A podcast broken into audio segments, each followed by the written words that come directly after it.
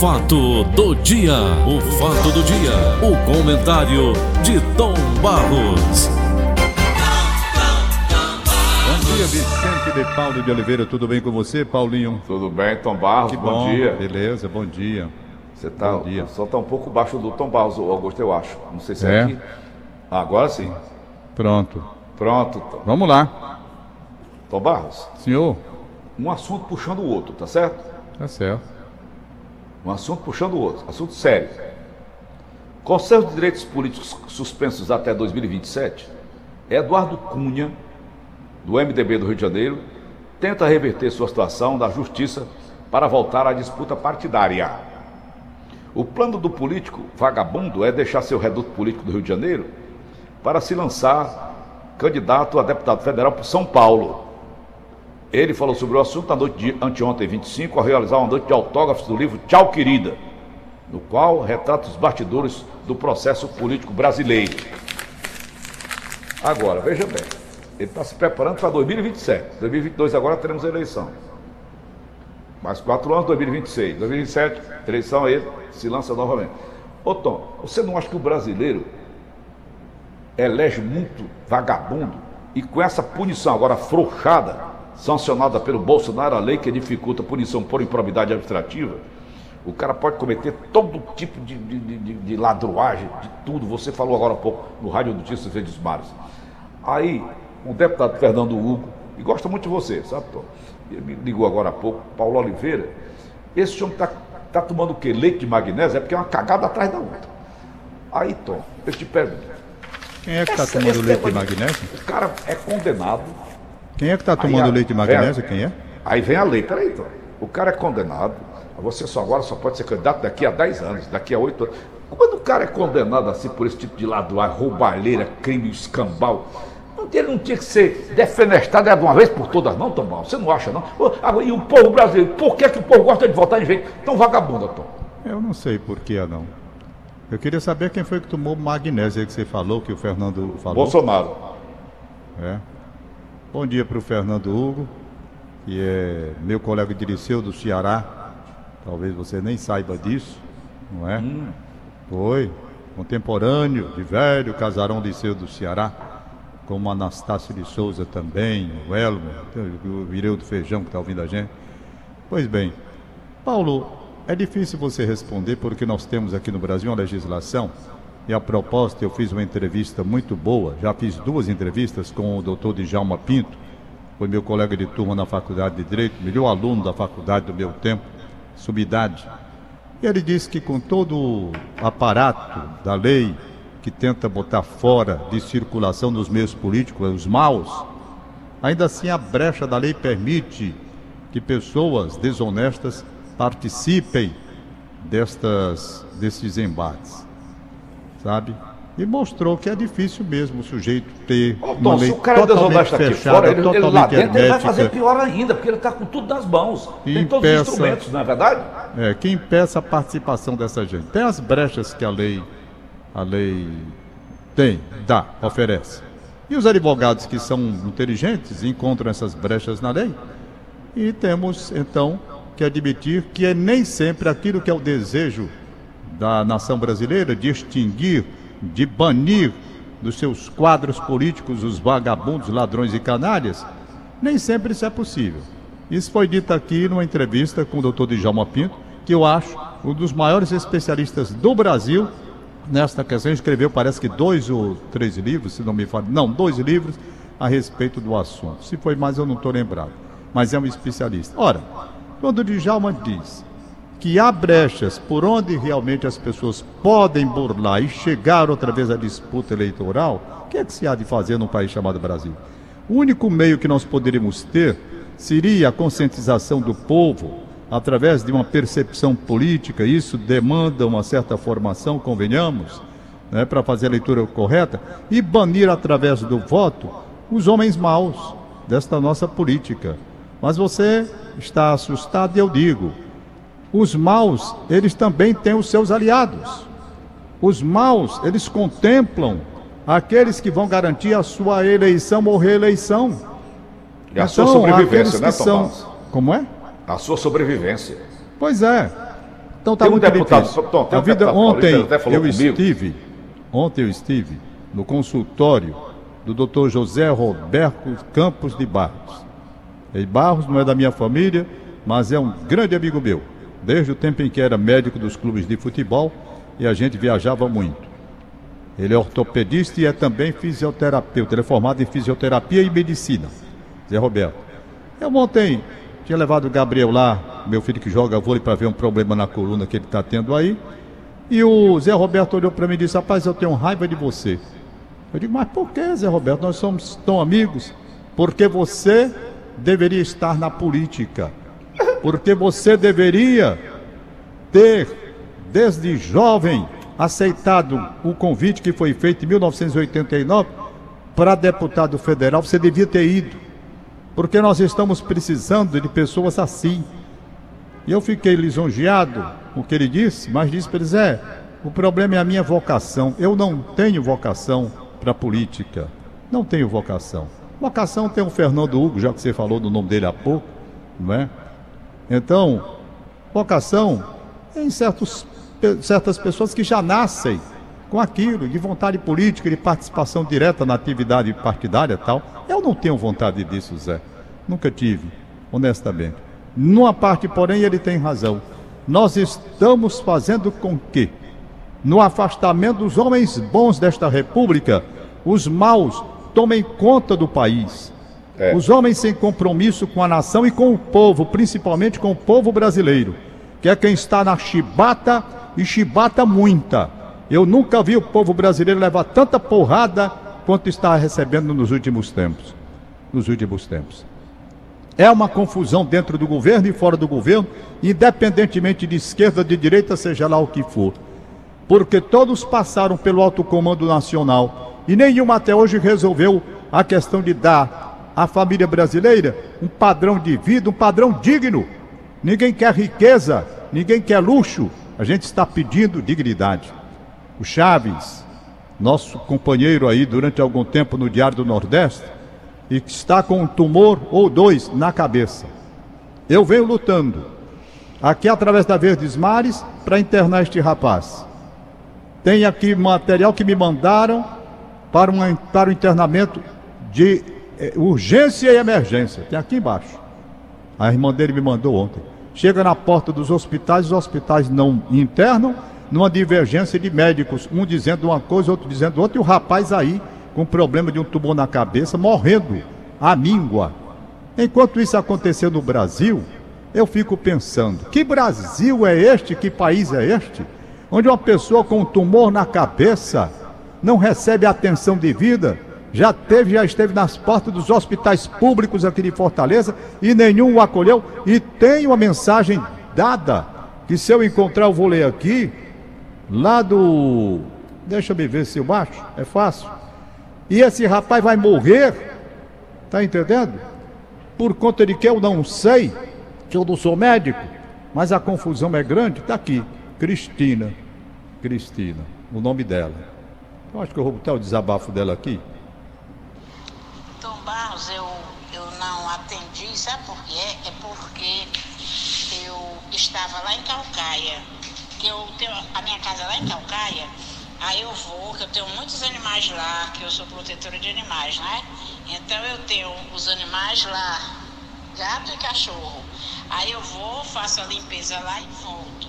Vou, troco a comida e volto, sabe? Pra ficar com meu irmão, porque ele não pode ficar só. Ela tá, deixa eu ver se eu adianto aqui. Isso quer dizer, eu estou vendo meu irmão aqui, se acabando, é os olhos fechados, ele não abre, abre pouco os olhos, né? E dor de cabeça direto, e eu aqui dando medicamento a ele direto. E é uma aflição muito grande, sabe? A gente vê uma pessoa da gente se acabar, correr a todo canto e não conseguir, entendeu? A gente até expôs a casa da gente à venda, entendeu? Mas você sabe que é difícil a pessoa comprar. É aqui no Jacarecanga, é uma casa antiga, fica numa rua muito boa, entendeu? A gente está pedindo 250 reais, 250 mil reais.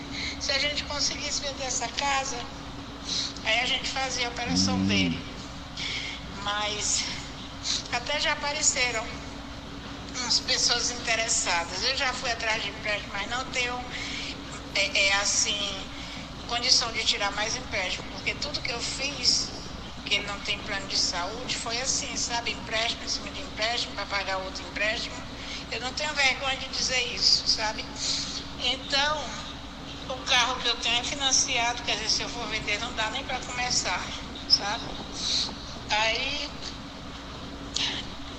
eu estou nessa situação, assim, esperando, né? Com fé que amanhã dê certo, lá na Faculdade de Medicina. Eu vou estar lá amanhã, né, para me encontrar com esse médico e ver o que, é que ele pode fazer por lá. Porque meu irmão está se acabando, eu estou olhando para ele aqui e é uma tristeza muito grande, viu? Agora no HGF eu não confio. Não confio porque é um descaso total, sabe?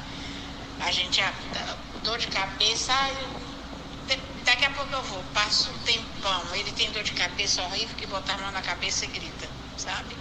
Aí eu tô dando aqui um, um medicamento forte para ele, de 750 miligramas, sabe? Aí ele dorme, mas quando acorda continua com dor de cabeça. E os olhos é fechado direto. Tom Barros, muito obrigada por você estar tá tentando. Pronto. Eu estou tentando, ela está agradecendo. Tem aqui um documento recomendando internamento com urgência e tal. E nenhum hospital de Fortaleza conseguiu, é, aceitou. Eu não entendo mais nada, não, Paulo. Honestamente, isso me irrita de uma certa forma. Eu não, não consigo entender essas coisas mais, não. Honestamente, eu não consigo. Eu não consigo entender. Está aqui o documento, diz assim: eu vou ver se eu consigo ler, porque me mandaram aqui, é pequenininho, né? dizendo aqui, no, aqui embaixo tem. Aqui embaixo tem. Tá aqui. Solicito. É, solicito avaliação e internação urgente. Está aqui a médica que assinou. Érica Andrade Santos. Ela pede, certo? Médica da Estratégia de Saúde da Família. Ela pede, né? Urgente avaliação para internar esse rapaz emergência está aqui em cima. Ela manda ao HGF. Vou até pedir o pessoal do HGF para dar uma olhada nisso, saber do Daniel Holanda, que é o diretor do hospital, saber o que está acontecendo, que nem eu sei. Então está aqui. É uma médica, assina Érica Andrade Guedes. Ela recomenda, pede emergência e aqui solicita avaliação urgente para internação. Diz que o rapaz está com esse tumor na cabeça. Aí eu pergunto, eu pergunto, vamos aqui agora para a nossa situação. Se você tivesse um filho seu, um irmão seu, com tumor na cabeça, perdendo a visão, e fosse de hospital em hospital, e não vendo atendimento nem internamento para fazer uma cirurgia, o que é que você iria fazer? Essa senhora está querendo vender a casa para ver se faz a cirurgia na área privada. Deve querendo vender uma casa que ela tem. Você viu aí no depoimento. Então, Paulo, esse é o Brasil. Esse é o Brasil que eu não aceito e tenho vergonha. Enquanto isso, enquanto isso, os penduricários dos políticos, nas três estruturas do poder, no judiciário, no legislativo e executivo, todos com benesses. Com direito a isso, a isso, aquilo outro. Não pode. O país não pode continuar assim, tratando as pessoas dessa forma. Dessa forma. Esse Chaves trabalhou comigo aí no Dia do Nordeste. Está morrendo. Está morrendo. Enquanto isso, os políticos, com tudo que é de dinheiro aí, penduricados daqui, daqui para colar. Tem que acabar. A grande reforma seria deixar o político com o que o político merece. Pronto. Você vai ganhar por mês, então todos vai gastar gasolina, carro, não sei o que, o que tiver de, de coisa aí. Eu não sei mais nem o que, que eles têm direito, honestamente. Sabe? Tudo por conta do bolso de cada um. Não pode. Olha, para terminar, eu só apenas dizer uma coisa a você. Petrobras vai derrubar o presidente. A Petrobras manda mais no Brasil do que o presidente Jair Bolsonaro. Essa gasolina vai chegar a 10 reais daqui para o fim do ano. E ninguém fala, só eu. Termino pagando caro o preço da minha insistência de criticar esta política da Petrobras. Está acabando com o orçamento. Hoje no Rádio Notícias você viu a matéria que foi feita. As pessoas tendo agora que buscar uma alternativa para ir trabalhar porque não tem mais como botar gasolina no carro e não tem no transporte público na estrutura para atender a nova demanda. A nova demanda. Que as pessoas que estão deixando o carro em casa vão ter que ir de ônibus. E aí? Como é que vai ser? Rapaz, quem manda nesse país? A Petrobras, com sua política de justificativa para tudo, tem que olhar para o povo. O povo tem que ser o sentimento maior de um político que assume e olhar a família. É a primeira preocupação, é o povo de seu país. Não é estar tá remunerando é, é, é, acionistas, não, que por sinal o governo é o maior deles, é uma empresa de economia mista. E a gente na chibata, rapaz. E pronto, e vai correndo o mundo, e a vida passando, e eu gritando, cheio de gente com raiva de mim. Não é? E aí, o que, é que eu posso fazer? Todo dia, toda hora, todo instante? Estou fazendo também meus projetos aqui de mudança, já chamei a família. Não tenho mais, não tenho mais como, não tenho mais como admitir o gasto de gasolina. Não tenho, vou encostar o bug, ficar só com o carro. E transporte agora vai ser de bicicleta. Comprar bicicleta. Comprar bicicleta. É a única maneira que vai ter. Todos nós, sou eu não. Todos nós. O orçamento está complicado. Está complicado. Nunca na história do Brasil, com todos os políticos que passaram, todos, todos, de esquerda e de direita, nunca houve a imposição de preços tão elevados nos combustíveis como agora a Petrobras está impondo pela sua política de dolarização pelo mercado internacional, impingindo ao povo brasileiro uma situação extremamente difícil. Extremamente difícil. Insuportável, de agonia. Isso não é país para se morar. Não é país para se morar. Não é? Eu fico pensando, a Beth tem um irmão chamado Adalto ele casado com a Ítala, mora em Sobral. Tem uma filha, Ariane, formou-se em Direito aqui no estado do Ceará, advogada. Quando viu que a coisa não estava dando, se mandou para muito longe. Ela está na Austrália, na Austrália. Ontem, ela ela está lá, parece que há dois anos e meio, três. Ontem, ela mandou a mensagem aqui para o Brasil. Sabe quando é que ela volta para cá? Nunca mais. Nunca mais. Eu pergunto, se ela tivesse ficado aqui, como estaria a situação dela? Vislumbrou, teve coragem, foi para longe.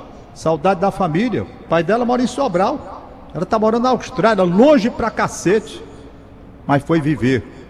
Buscar um país onde se possa viver com dignidade, com respeito, com atenção ao povo. Aqui há um desrespeito ao povo brasileiro. Desrespeito grande grande. Tá aí o que eu acabei de, de mostrar. Um amigo meu tomou na cabeça, rodando de hospital em hospital. Isso é uma vergonha. Isso é uma chaga nacional, rapaz. Em outro país qualquer do mundo, que tem respeito no trato das questões médicas, esse rapaz já estaria internado há muito tempo. Iam buscá-lo em casa. Em casa, da estrutura. Garanto que no Canadá, esse rapaz não estaria de porta em porta eu garanto que na França, onde eu conheço muito bem o serviço de saúde, ele não estaria de porta em porta, já estaria sendo operado. Olha, não vou dizer o nome do hospital, não. Depois me complico, se eu digo, lá vem confusão para cima, por que você. Um médico. Chico Lopes. Estou dando o nome. Chico Lopes. Estava com o irmão internado no hospital. Foi visitar o irmão que o estado dele estava delicado na UTI. Chegou lá, se apresentou. Queria ver o irmão. Não pôde. Foi proibido. Não, o senhor não pode não. Mas como que não posso? Eu sou médico. Sou médico. Não, mas o senhor não pode não. O hospital aqui adota um sistema de informação. O senhor vai esperar o boletim das 18 horas. O senhor não vai entrar não. Mas, meu amigo, em todos os hospitais, até hoje na minha vida, quando eu me apresento como médico, eu tenho autorização para ir, mas aqui o senhor não vai entrar, não. O Chico teve um acesso de raiva tão grande, quase que morre, porque a pressão foi lá para cima, na porta de um hospital. Tratamento dado a um médico conceituado, amado e querido como Chico Lopes é na cidade de Fortaleza. pelo exercício da medicina, como sacerdote que ele é, da medicina, sabe? E cantor. É um homem amado por esta cidade. Foi tratado assim. Não, o senhor não vai entrar para ver seu irmão. Mas eu sou médico, eu quero ir ao UTI. Não vai, espere o boletim das 18 horas. Se fazem isso com o médico, quanto mais com o rapaz que está aqui do jeito que está. Mas eu vou terminar por hoje. Estou começando a perder a paciência e eu não sirvo quando perco a paciência. Não sirvo. É pilhoca lá, sabe? Quanto ao doutor José Roberto Campos de Barros, que sugeriu que eu me candidatasse a deputado federal, eu devo dizer, Zé, não tenho condições. Minha vida amada é rádio e aviação. Pronto, nesses dois segmentos, onde eu sou feliz, extremamente feliz. Extremamente feliz. Não quero política. Política eu faço aqui. Enquanto eu tiver condições, eu faço aqui, como estou fazendo. No programa do Paulo Oliveira, do Gleudson Rosa, no programa que eu apresento de domingo, eu faço a minha crítica, eu bato, posso até errado, e erro muitas vezes. Não sou, não sou infalível. Erro, mas quero acertar pelo menos. Faço de, de boa fé as minhas observações. De boa fé.